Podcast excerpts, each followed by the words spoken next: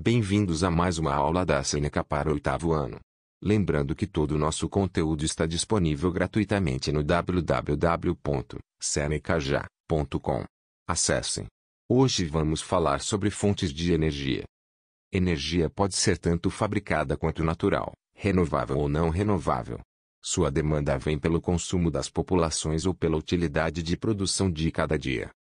Fontes renováveis apresentam rápida reposição natural. A energia das marés, geotérmica, biomassa, eólica, hidrelétrica e solar. Fontes não renováveis têm um longo período para reposição, ou seja, no tempo histórico, elas não se renovarão. Energia nuclear e combustível fóssil. Outras classes de energia são as alternativas, secundárias, primárias e convencionais. Vamos ver outras classificações das fontes de energia. Fontes primárias vêm de modo direto da matéria-prima. Fontes secundárias derivam de outra forma diferente da sua origem. Por exemplo, a gasolina é uma fonte secundária, pois deriva do petróleo, que é a fonte primária. Fontes de energia convencionais são matérias como o petróleo e o carvão. Fontes de energia alternativas são, entre outras, a eólica e a solar. São opções diferentes das que derivam do petróleo. Energia eólica vem do vento.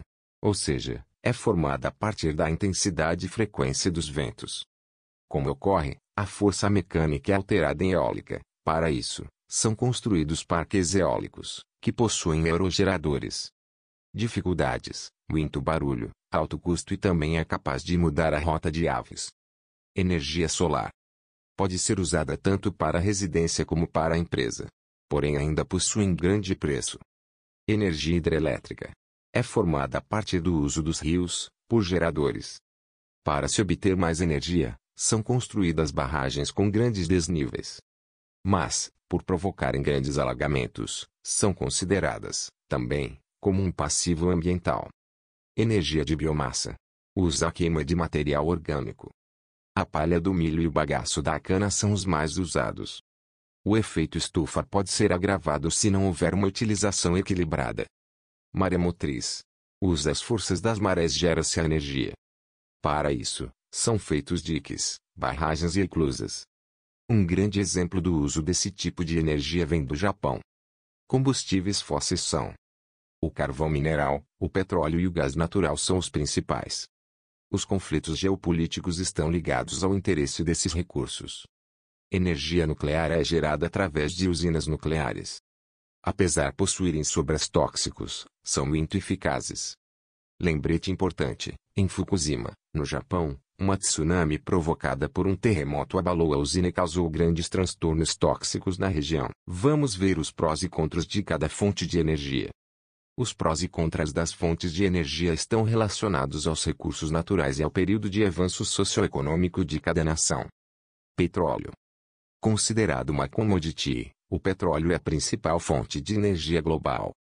É um recurso natural não renovável e não são todos os países que possuem reserva. Muitas guerras e conflitos econômicos estão ligados ao petróleo, pois ele é amplamente usado em diversas fases de abastecimento e da produção econômica.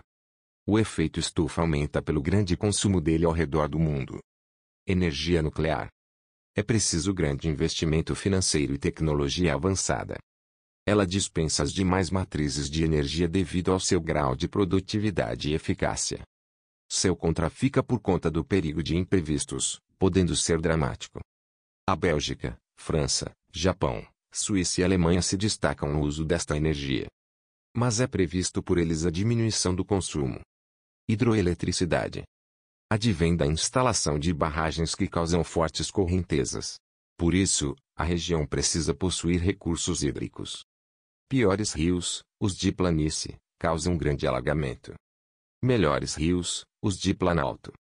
Contras, remoção de populações, sociedade e, ou, fauna, e degradação ambiental, flora.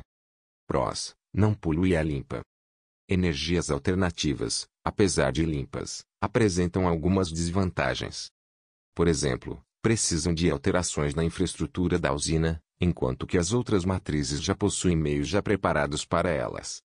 Sua instalação é de muito custo. Se não houver uma manutenção, elas passam de limpas para poluentes. Chegamos ao final desse episódio. Lembrando que tem muito mais conteúdo, exemplos e exercícios gratuitos disponíveis no www.senecaja.com. Até mais!